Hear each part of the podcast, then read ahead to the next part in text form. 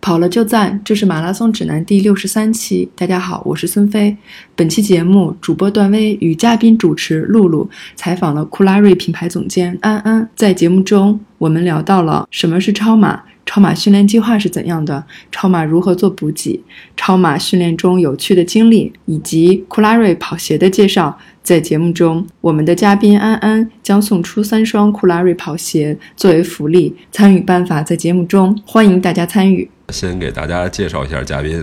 安安呢是这个库拉瑞品牌的品牌总监，呃，他的运动成绩啊也是让我们非常羡慕的，全马的 PB 是在二零一五年无锡马拉松二三幺，然后呢莫干山的二十四小时的超马冠军，二零一六年京津冀超马的冠军，去年的奥森一百的第五名。这个反正我个人是非常羡慕的啊。呃，露露呢是我们一个跑团的团长，当然也是我们节目的一个忠实的 听众，主要是粉丝粉丝粉丝吧，忠实就的粉丝朋友吧。我觉得在我们的这些听众当中，其实有很多已经成为了朋友，是所以我们聊天儿也比较放松。借这个机会呢，也想让安安呢把他这个一个人生的大逆转，对吧？跟大家介绍一下，因为安安曾经是一个大胖子， 对，可以说比较胖了。嗯，现在是一枚小帅哥，超 级帅，对超级帅的小帅 哥啊。然后以前最重是到了嗯最重是到了二百零五斤吧， 205但我斤印象当中应该是二百二百出头，二百多一点。啊，现在现在多少现在现在最近状态不太好，然后又开始往上涨了涨，应该是一百三吧，一百三，哇对，一百。三十斤。那你这基本上减了快一半儿了。对我我最瘦的时候只有一百一百零六啊，一百零六和一百零七斤，就是我最瘦的时候，减的最狠的时候，嗯体重达到了一百零六和一百零七，啊是这么可以一了个可以了体重标准。其实今天找安聊天，主要还是想了解一下超马，因为我们全程马拉松，我录了，我们也跑了不少了，是对吧？是啊，超马这个领域，其实我们还是很陌生的。就是说，先介绍一下什么叫超马。对这个超马，对于大众来说的话，接触的会很少很少，而且超马这个赛事呢，在中国的举办也是比较少啊。我先跟大家说一下什么是超马吧。超马分为两种，一种是一种是呃竞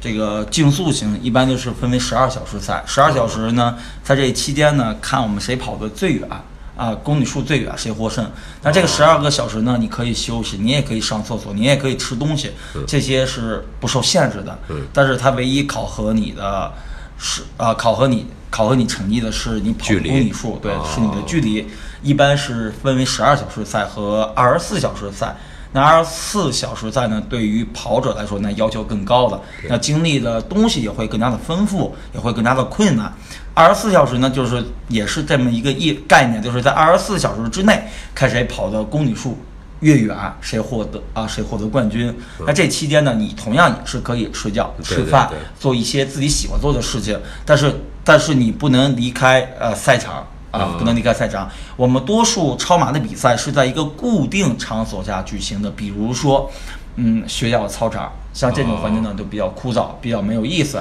对。它就是在它就是所谓的就是在操场套圈儿刷圈儿。我这个太天哪太无聊了，我觉得都把自己是是跑晕了。对，很多人都说会不会把我们跑 晕？其实，当你真正参与到这个赛事当中的时候，活动当中的时候，你不会有这种想法，因为组委会会给你放音乐，而且有嗯有很多人在一起跑，而不是说你孤独的去跑。嗯只不过能坚持到最后的是寥寥无几，啊，有强制休息，呃，没有强制休息，这个是凭个人的一个体力状况、体力分配状况而定。明白明白啊，自制力还是需要挺强。对，自制力去还需要增加。如果你想拿冠军的话，那争取就是休息的时间越短，那你获得的冠军的几率可能就是越大，跑出你好成绩的这种概念啊，这种这种概率会越高一些。是明白明白嗯，，是这么一个情况哦。。这个就是固定时间，看固你的定距时间离看谁距离跑得远，谁获胜，是这么一个情况。多数情况下就是在操场，哦就枯燥的操场。我参加过那个二十四小时接力赛，二十四小时接力呀，。我都觉得那个到晚上，我都觉得真的是特别特别难熬，而且我们是接力赛，我嗯对对对当时那个嗯接力赛的时候有那个许秀涛，他是一个人的接力，呀，我们都觉得他特别特别了不起。其实我看到他也是有休息的，但是对于我们来说，我们能跑二十四小时不就是接力，我们都觉得已经是挑战自己极限了。其实很多人就觉得不明白我们为什么要去，我为什么要去跑超马？就超马。代表给我带来了什么？其实我刚开始是也没有接触过超马，我也不了解什么叫超马。对对。然后呢，在二零一五年，哎，具体来说是二二零一六年开始我才接触超马嘛，嗯是由于我个人举办了一个呃京津超马的这一个赛事活动，是以我个个人的身份去举办的，然后是从北京跑到天津。哦当时呢，我也是做体育赛事嘛，当时我也是赛事总监，嗯然后抽出。业余的时间来去做这件事情，然后去策划了一场这样的赛事，然后从北京跑天津，历呃全部全长应该是一百三十八公里，跑从北京的天坛公园出发，哦哦跑到天津之眼，就是天哦津我知的道大转知道盘知的道天津之知道眼，对，全长应该是一百三十八公里，但是我们取一，我们只取了一百三十一点四公里，这个意义呢就是一生一世嗯一生啊一世要一哇啊一三一四有故事有对故事有爱跑步嘛对，对对吧？我想把这个我的所有的精力与时间都献给他，嗯是这样。那是我第一次接触超马，超马对啊，因为我从来没有接触过超马，然后第一次就是以我个人的名义去举办的这个赛事，明白，当时有二百人参与，二百人参与，可以啊可以对。然后这个赛事呢，我们也有奖牌啊，也有参赛服啊，也有很多赞助商，也得到一些媒体的支持与报道。嗯然后呢，但是最后到达终点呢，其实真的是寥寥无几，没有几个人到达了能终点坚。 持已经很对了啊不，起一很了百不多起公里啊，三十多公里跑到那儿可以可以可你以，当时是参加了，对，当时我自己是组织这个赛事的发，我是这个赛事的发起者，然后我也是这个赛事的挑战者，嗯嗯，而且我也是第一个跑完的，你跑了多长时间？哦我跑了十四个小时，那是我第一次人生当中的超是马十，四个小时，而且我这十四个小时是路跑嗯呀，有路上有红灯，对吧？啊有一些、 哦有一些交，它虽明说白没有交明通白管制，但是它有的时候会遇到红灯的时候，你要嗯对它你也要停下对来我也要停，你不能说违反交通规则明。白同时呢，你还要保证大部队的一个整体的安全性。对所以我我在这上面也费了很多的精力不。容易但是也是用了十四小时二十分钟，我记得是跑了一百三十多公里嘛。太可以厉害了可以，真因为真我的可我以以前从来没有这方面的经验，这是我第一次。嗯然后当时跑的时候，大家都怀疑我、质疑我说：“安安，那个你连你最远也就跑过五十一公里，那嗯那时候我记得我最远一次才跑过五十一公里。”他说。你哪来的这个勇气去跑一百三十八公里呢 是是？我说这就是一个常年的积累，因为我当时跑步已经差不多积累了有十年了，当时我记得啊是已经有十年的跑步积积累，就是跑步生涯这种积累了。嗯明白然后我相信我能跑到，但是当时我也在犹豫，我能不能跑到？如果跑不到，我会不会就是，嗯呃，现眼呀、或者说让人怎么样怎么样，对我有别的看法？嗯。但是我犹豫了半天，最后还是坚定的决定做这个赛事，并且亲自去挑战，去感受超马这种魅力。明白结果就是，真的是做到了，也给自己带来了惊喜，也给我带来了惊喜，也给周围人对我的看法也有也也有所改变。明白明对啊白吧，明白你是不是从这个时候开始就跑超马？对，从那个时候就开始接触超马，然后慢慢的去了解什么是超马，嗯然后用我用我自己的这种呃经历去带动更多的人，希望他们能了解超马。嗯，是从那时候才开始说对超马有嗯了初步的印象，然后呢，慢慢慢慢开始着迷于超马。明白明白。那是二零一六。哎我特别想问一个，因为我们跑马拉松，比如说我要举个例子吧，我要准备九月份的北马，嗯对我可能这个四个月就是一个完整的一个训练周期了。然后我平时可能一个是跑量的累积，一个是周末可能要去跑个 LSD，这对就是我的一个训练计划了。嗯，那你如果备战一个超马的话，你的训练计划会是一个怎么怎么对对对呃怎么弄的呢？因为我不太了解啊。明白，超马呢，首先是除了你要有一些耐力储备，就是我们的耐力储备之外，你还有要有一定的时间，就是你每天要抽出抽出两到三个小时去跑步。那我所谓的跑步，不是是像马拉松那种专业运动员是全力的竞速去跑，对吧？拼尽全力的去跑。我们所谓的超马训练呢，一般都是以一个低强度的训练方式方法，主要是我们要把跑量给堆起来，就是你每天的跑量。那我们所谓的跑量，不是说拿公里数去限定的。我们超马的训练，就是至少对于我来说，我这种训练方式方法就是时间时间跑法，就是我跑时间，每天我跑三个小时。在这个三个小时之内呢，我不会采取高强度的训练，就不会说每公里配速达到四分或者三分五十，这个是不现实的，因为我要每天持续跑。所以我不会要求自己的配速，我只会看我时间。比如说，我今天的目标就是三个小时，那好，那我就跑三个小时，跑到三个小时我就停止。我不会跟大多数人似的，就是看啊，我这三个小时到底跑多少公里。嗯首先我是时间跑法，明白除了时间跑法之外，我我还要训练一些核心部位的训练，突出一些核心部位的训练，比如说腰腹、核心肌群的加强。嗯啊，我会配合这个腰腹训练，然后穿插着我的跑量，每天的跑量进行训练。然后当时我记得时候是我一周七天有五天是在跑步机上跑，嗯有一天是在户外跑，还有一天是休息。嗯一般七天我跑六天， OK 平均累计每天是在两个小时以上，就是嗯跑步时间要达到两个小时以上，而且是单次。单次跑两个小时以上，哦不是说分开的。我上午跑一个小时，下午跑一个小时，不是嗯，就一次性的要完成两个小时以上，至少是这样。那可能月跑量，当时我可能达到了一个月达到了最少最少是六百以上，最少。如果你没有跑量的话，你你就别谈超马。而且如果你跑量越高，那可能就意味着你要付出更多的时间与心血与与精力，那你可能经忍受着忍受别人忍受不了的痛苦的这个经历要更加的多一些。所以我觉得超马这个不，嗯，需要的周期备战的周期，我个人觉得应该只是至少两个啊、至少两到三个月，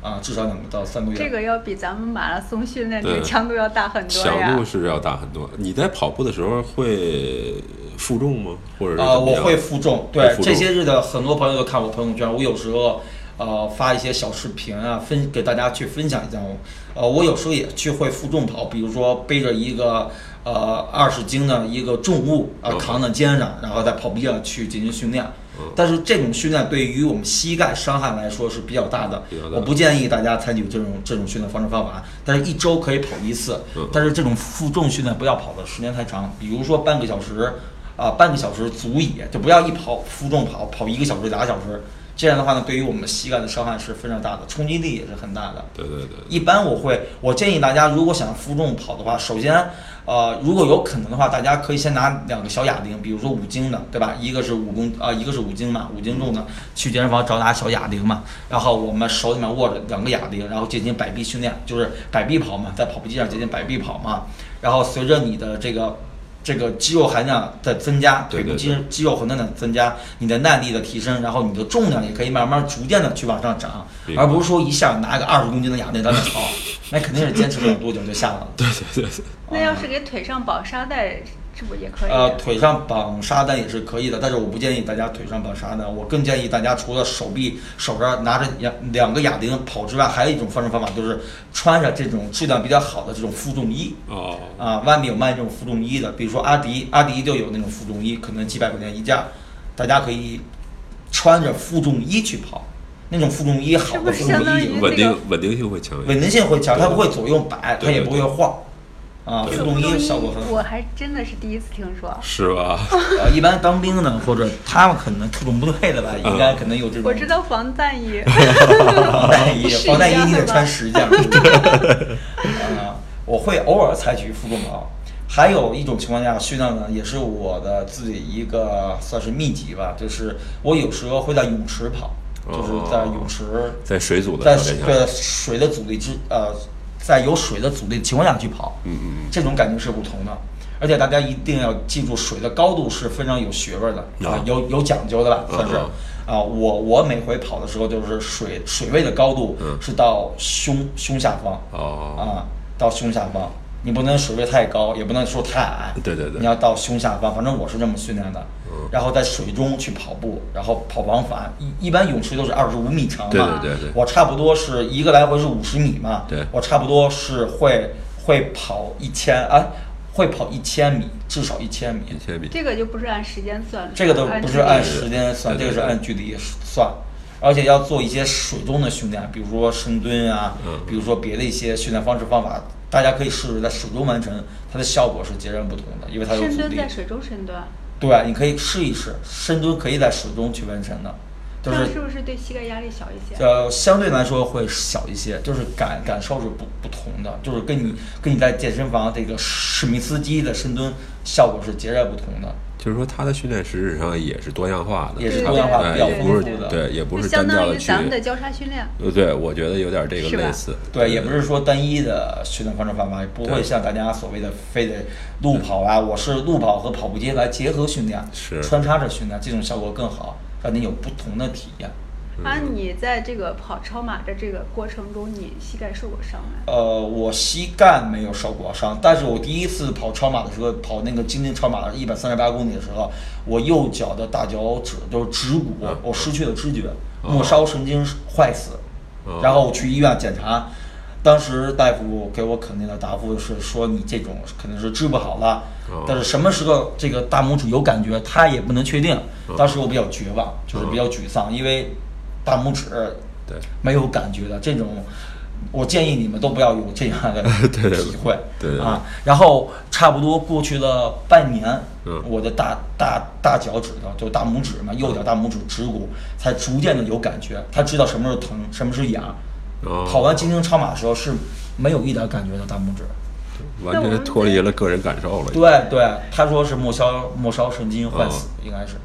那我们怎么样能避免这种 这种事情发生？因我为觉得避免这种事情的发生，最好的一种方式方法就是大家一定要循序渐进，不要跟我似的，一就是我从来没跑过一百公里，然后我一下跑一百三十八公里嗯，大家不要千万不要效仿我这种跑法，就一定要先给先给自己定一个可以够得到的目标，比如说我先跑，我跑完全马了，那我想感感感受一下超马的这种体验啊经历是什么样，我可以先跑一个五十公里，对然后50五十，然后再七十，对对然后再对对对对，一百，OK，你这时候一百跑完了，那你的信心也会提升，也会上涨，那你的身体各项指标也可能更加适合跑超马。那你从一百公里可以慢慢逐渐的往上涨，比如说一百二，每每次增增长十公里到十五公里，我觉得是完全没有问题的。嗯，但不要像我说一口气从五十一公里一下变成一百三十八公里，这个一下这废了，一下废了，一下翻了好几倍走。对，这个是不是？是就有点像咱们一个初跑者备战一个全马的这样，就先是啊跑一个十公里，然后去肯定测是试一的下，然后再经过几个月的时间，一个一定的跑量去跑一个半马。对对对，半马完了以后，再跑上几个月，再有有对一啊定的基础，有个然后长距才能离，对吧？对跑完二十八或者跑完三十三以后，你觉得对 OK 四十二我能跑了，对对对，才对，一定能是这去种参情加，然况。而不是说是有些跑者觉得自己很年轻，就身体素质很好，就 直接跑一个全马，对对对最后可能一下完成了，但是很后来崩溃可很能崩溃 对对好多身的对肺身体的受伤伤害害很了大。对确实是，就跟上次我想想啊，前年我跟我爱人去那个跑那个夏威夷马拉松，夏威夷马拉松本身是一个不关门的一个马拉松，很多人呢把这个首马放在夏威夷了，那大家连玩儿再跑是吧？嗯，挺好完全。不同跑到第呃三十五左右的时候，我我们碰到一个年轻夫妇一对儿，那个女的呢就是痛哭流 涕，那男的就拉着她，还有五公里我们就到了，就是痛哭流涕。她从来没有接触过这么长距离嗯的，即使是走啊对，对对即使是走，她都走不下来是是是了。就是我再也不想跑了， 我不能再往前了，让我坐一会儿吧，就这种态度，是就是是其实是非常痛苦的一个经历。是呃，所以我们其实还是建议大家能够循序渐进。是是对是，当你跑了十公里的时候呢，你可以去追逐一下十五或者是对对吧15这么一个对对距对离。然后比如说，当你达到一个半马的距离，你觉得你的身体其实不太适合于这种极限运动的时候，嗯我们往回退也没有关系的，对，没有吧关系，？我们们我们降低自己的目标嘛目。标降低对对自己的对要求其实，大家当时跑步的初衷可能都是为了健 康，但是跑着跑着好像就偏离这个主题，就是追求速度、追求成绩，是是偏离主题了。然后就造成最后的伤害。其实现在你看我的跑团嘛，好多人现在就是每嗯天都有不同的，就是关于膝盖受伤的这个问题。嗯其实你去看他的那个跑量，还有他的速度，都是太过于追求速度。对跑一跑，尤其特别年轻的一些九零后呀，嗯嗯他们就特别追求那个 PB 成绩，嗯就是造成了这种伤害。是，呃，就是说我们在跑步的过程当中，既锻炼了自己的这个内心，也锻炼了自己的身体。呃，前提是大家对自己有一个深刻的认识。对我首先要现在了解自己嗯，现在了解自己的身体，对，因为我们经常会接触到一些康复科的专家或者说主任医师跟我们聊，包括可能过两期我们也要采访一个这个杭州那边一个康复治疗师，他遇到过很多。奇形怪状的病例，包括他认为非常严重的一些不可逆的，都是因为这个呃对自己认识不清，然后导致要求了不高导致了他的运动超负荷，嗯然后运动过量，然后又没有经过一个充分的休息，最后呃可能比如说半月板摘除啊，或者说就是很很呃很不理想的一个结果吧。就不可逆的结果。对造，成真的是，其实挺惋惜的啊。我们在每一期节目都会聊这个话题，都是希望大家能够把这个爱好呢坚持下去。坚持对对下对去，对持是久吧地坚持下是去，是是安安开始就是说，现在能跑超马，他也不是说一天两天就对对，跑我超也马是一 天两天去跑，对我也是经历了一个长时间的一个适应，呃，长时间的去形成的这种训练方式方法吧，嗯给我积累了很多这个说白了就是内功还是必须得有，内功有必须的得有对内功必须得有的，所谓的内功就是你的基础。基础是什么？跑超马的基础，我觉得就是一个时间，就是一个跑量，就这两点。嗯嗯像我们跑超马是从来不跑速度的，嗯而且没有一个人说我四分的配速我能跑十二个小时，那是嗯那是不科学 的，那是没有对对那对不现实的事情，是对吧是？我觉得我不相信有一个人说说我四分三十的配速我能跑，哦四分的配速我能持续跑十二个小时，一直是这个配速，那是违背了人体结构的，那是不 对对不对对可能的事情对对。对所以我们超马训练就是以时间为一个轴嗯，用时间跑法去训练，这样的话呢，既安全又不会轻易受伤，也降低了我们的受伤的风险啊对。所以大家很多时候看我朋友圈。啊看我朋友圈，嗯呃，我每次打卡晒图都是这种养生跑，比如说嗯五分半的配速，然后加上一些负重或者五分二十的配速，然后一跑跑三个小时，我都是低强度的训练，嗯不会像高强度的训练。高强度的训练，就像您二位刚才所说的，就会导致受伤，受伤的风险是是大大的增加。是嗯对对那样的话呢，我觉得我们跑步是没有任何意义的，我们付出的代价远远比我们收获的可能要更多没错没啊，错，我觉得是没有意义的。这也就是咱们节目多处 多次一姐提到那个，就是有氧慢跑，说有是氧慢四十跑，你用六三零的配速，你跑上每天跑四十分钟，你可以跑 六天。但是如果说你用四三零跑的话，你可能对跑对跑对三天你就跑不动了。对对对这，个有很大的关系，有很是多是之间的是关系。哎，我还特别感兴趣啊，因为我们在马拉松比赛里边儿补给，嗯啊，是我很关心的一 点，是吧？因为呃，我首先我不冲成绩，然后呢还想很好的体验这个赛道的服务，服 务对吧对对。超马这个补给是一个什么情况？超马的补给一般就是有有两个固定的补给站啊，嗯有两个固定的补给站，然后有一些志愿工作者呃志愿者与工作者在给你提供赛事指定的一些补给，那都是最基础的补给，比如说水啊，然后一些运动饮料。啊如嗯运果动饮料对，如果赛事做得好的话，他会给你提供运动饮料；如果赛事做的没有那么到位的话呢，他可能拿冰红茶、绿茶、一些饮料、可乐给你取代供那些饮料。这样的话呢，可能会大大的降低了它的一些成本，一些赛事的成本。一般补给站官方一般都会矿泉水和运动饮料。还有一些简单的面包啊、水果，都是香蕉，一般就是提供这四样哦啊。但是像如果我们如果想拿成绩，想拿好的成绩，我们一般补给都是自己带、啊自自己补背给的对对对对甚至夸张的说，我上回跑莫干山，我是自己从北京背了一箱补给过去的，嗯我拿了一个大箱子，里头里头的补给都是我精挑细选的，比如说都是都一些。国外的进口的这种能量胶胶啊，啊我以一般胶为都主是吧以胶，我一般都是以胶以胶为为主，然后再配合一些运动饮料、功能性饮料，嗯比如说我觉得最好的就是宝矿力与加德乐、啊啊这两种是效果最好的。对啊于长时间的这种距离的跑跑者来说，怎么样能更加快的恢复你的体力？嗯我觉得这个是值得我们去思考的。大家因为市市场上的这个运动饮料可选择性比较多，但是大家一定要分析，我我分析出每一个运动饮料它适合什么样的比赛，它适合什么样的呃什么样的场景或者什么样的比赛适合这个运动饮料。明白明白一般像我的话，跑超马，我记得很清楚，就是标配矿泉水加宝矿力，嗯加红牛，嗯加能量胶。啊但我所谓的能量胶都是那种明，白哦，国外的能量胶，就是比如说一个能量胶差不多就得二三十单价哦，价位可能还会高一些。但是这种能量胶有一个好处，它是可以快速吸收的，嗯，快速补充能量。是这么一像个情况像盐丸儿你会补吗？盐丸我不会补，因为盐丸的话呢，因为我觉得能量胶里头有的胶你都带这些功能，啊对对对对，吧？是而且是宝矿力，宝矿力本来水里面就有，它有这个功能，它电解质嘛，对电解质它它就已经很好的补上了。明白了。然后还有一个能量胶吧，嗯也也算是冲剂，我跟大家可以分享一下，我觉得这个东西很不错，因为我试用过很几好多次了，就是这叫肌，这叫肌坚强，啊，几点强啊？肌坚强效果是非常好的，它可以快速的释释放。它不是排酸吗？对，它是排酸效果是非常好的，就是好比说你要跑长距离超马这种比赛，你可以赛前嗯冲一包，嗯嗯然后赛中或者说到结尾的时候再冲一包喝，嗯这个时候会防止你的乳酸堆积，然后你不至于抽筋儿，啊跑步的时候不至你于们抽多筋长儿。时间补这一次？这个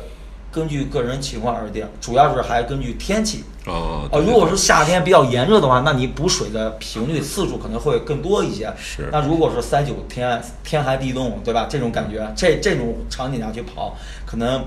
补水的这种需求量可能频率就降低了，次数也降低了，嗯量也降低了你。自己的补给你是背到你的越野包内吗？我不是像这种超马比赛，我会找几个志愿者嗯，然后配合我。等我需要的时候，我我一伸手，他就会给我递。说白了就是我们所谓的私补。对对对我会找几个私补人员去现场给我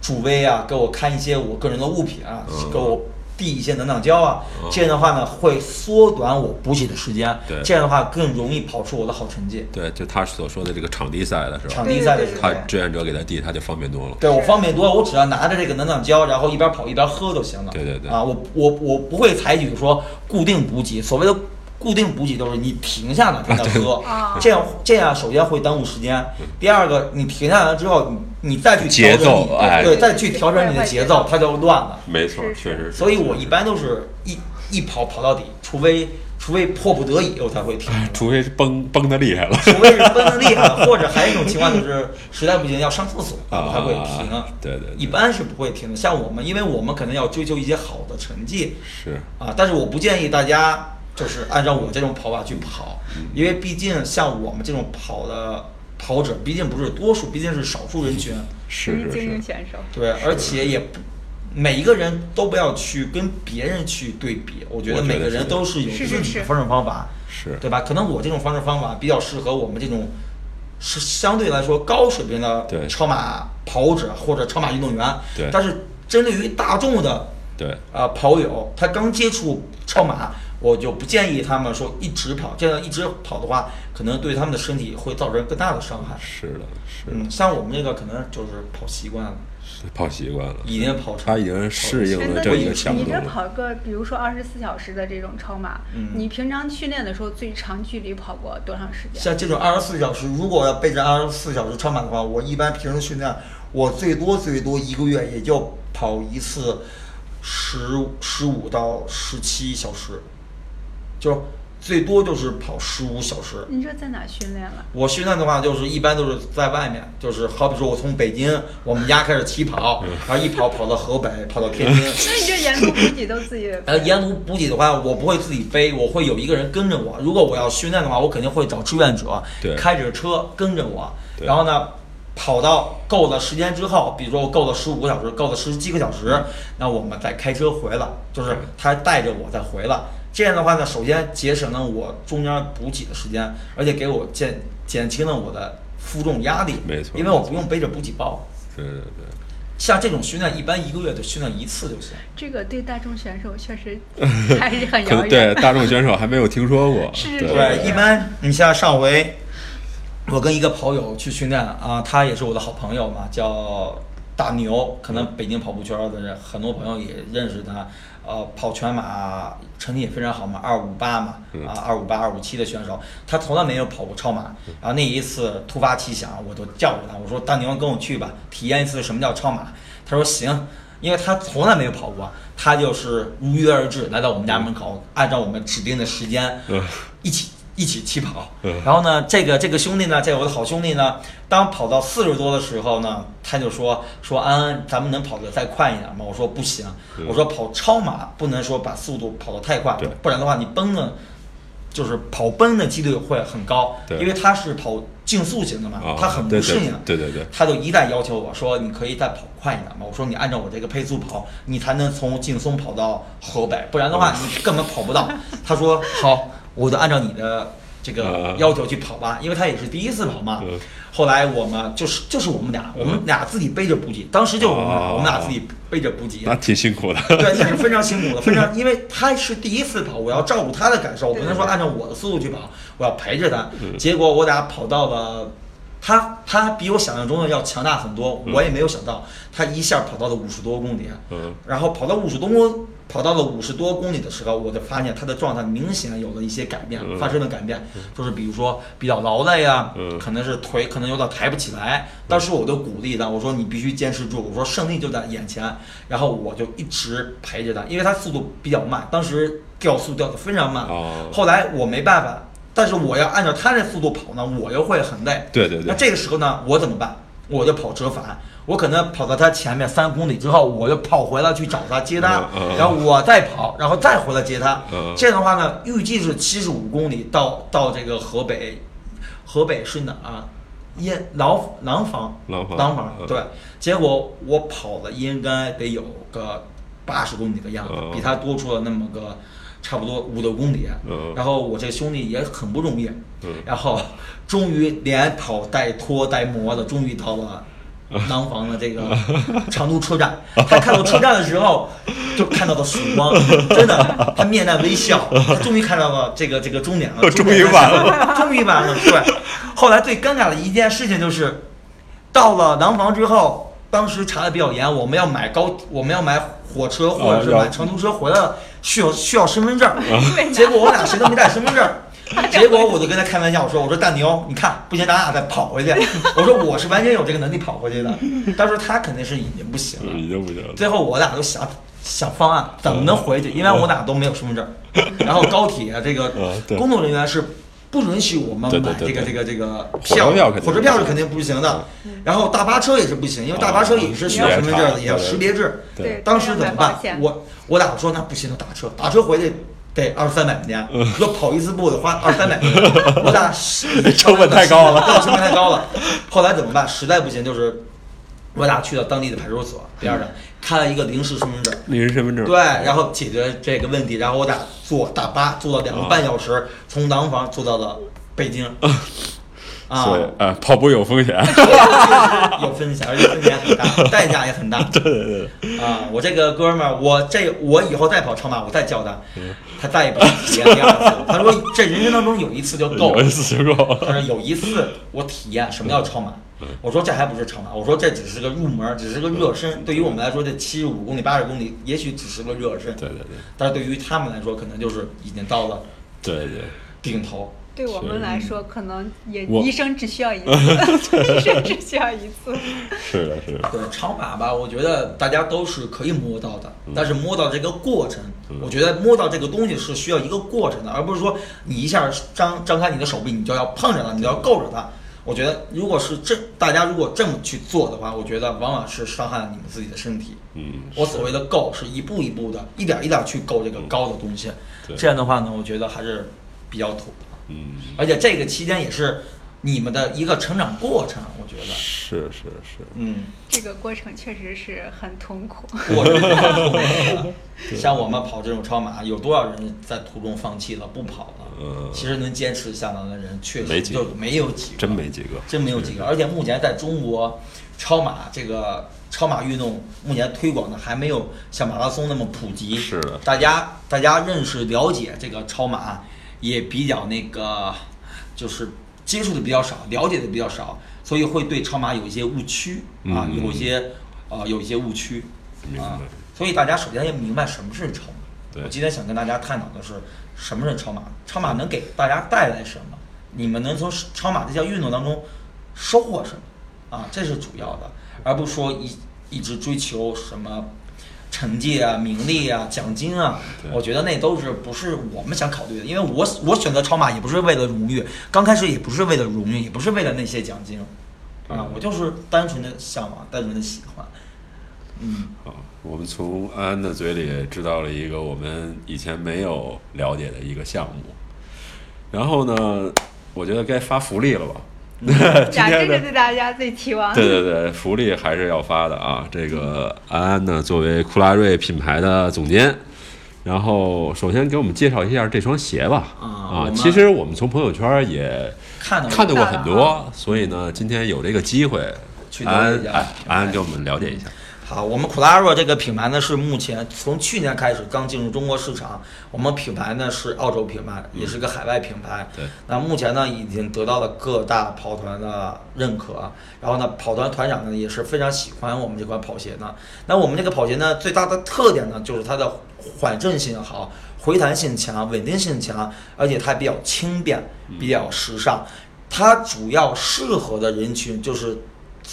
咱们大众跑友和初级跑友，而且对于有过伤病史、这个这个肥胖的体重过重的跑友呢，是帮助是显而易见的，是非常大的，因为它它缓冲性好，它回弹性好，这样的呢会降低我们膝盖的受伤的风险，会降低呃会降低跑步当中给我们产生的一些阻力。明白。嗯，然后这款鞋呢，目前目前价位是一千一百九十八，但是在京东打完折之后呢，应该是它会有些活动，比如说平时呢可能就是八九九。哦我们这分为男款、女款，男款目前是有三个颜色，有黑、红、蓝色。那女款呢，四个颜色，有黑、红、蓝、粉四个颜色。那我们这款鞋呢，呃，是也是一款经典跑鞋，嗯它适合的路段呢有马拉松，嗯有越野赛，越野赛，但是一定要是轻越野，轻越野啊，轻越野偏向于轻越野多一些。大家最适合呢，呃，还适合一种赛事，就是超马，我们所谓的超马，我所谓的超马。嗯 OK，这个鞋目前，嗯，对于就是我们从朋友圈，包括我的这些朋友反馈来说，大家还是相对来说认可的。就是唯一可能对这个产品，呃，可能不太适合的人群呢，也许就是这种追求速度、追求成绩的竞速型跑者跑者啊，竞竞速型跑者来说，可能这个产品与它的磨合度或者是结合度、融合度，可能稍微呃略低一些。明白，嗯，但是大众跑友还是非常适合的明白，明白啊。，大家可以去尝试一下啊， OK 大家可以去尝试一下。好，那这期节目呢，有三位听众有机会来试穿咱们这个跑鞋，我们送出三双鞋作为本期节目的奖品。大家需要在我们的微信后台给我们留言，留下你的尺码，并且发一下朋友圈啊，给我们的品牌做个宣传。在微博上呢，可以圈三个好友，并且圈库拉瑞的官方微博，就有机会获得我们这双库拉瑞的适合路跑的、适合轻越野的这双鞋。对好，谢谢大家的收听。OK， OK，好，拜好拜。拜拜。感谢大家收听《马拉松指南》，我们的节目每周三播出，也欢迎大家关注我们的社交账号，经常有福利送出哦。我们的微博是马拉松指南官微，官方的官，微博的微。我们的微信是马拉松指南播客。也欢迎大家关注主播的微博，我的微博是段威喜欢阳光很好。我的微博是孙飞 runner，我的微博就是我的名字石春健，春天的春，健康的健。我们下周三见。